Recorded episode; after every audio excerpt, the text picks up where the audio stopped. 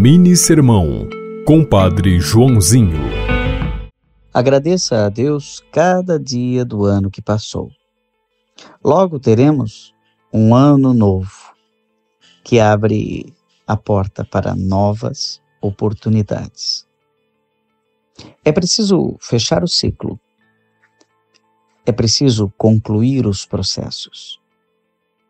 É preciso deixar para trás e até enterrar certas coisas que não deverão se repetir.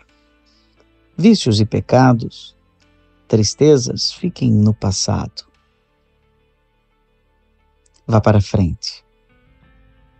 Repita os acertos e acredite que o futuro, o ano novo, será melhor da, do que aquele que passou.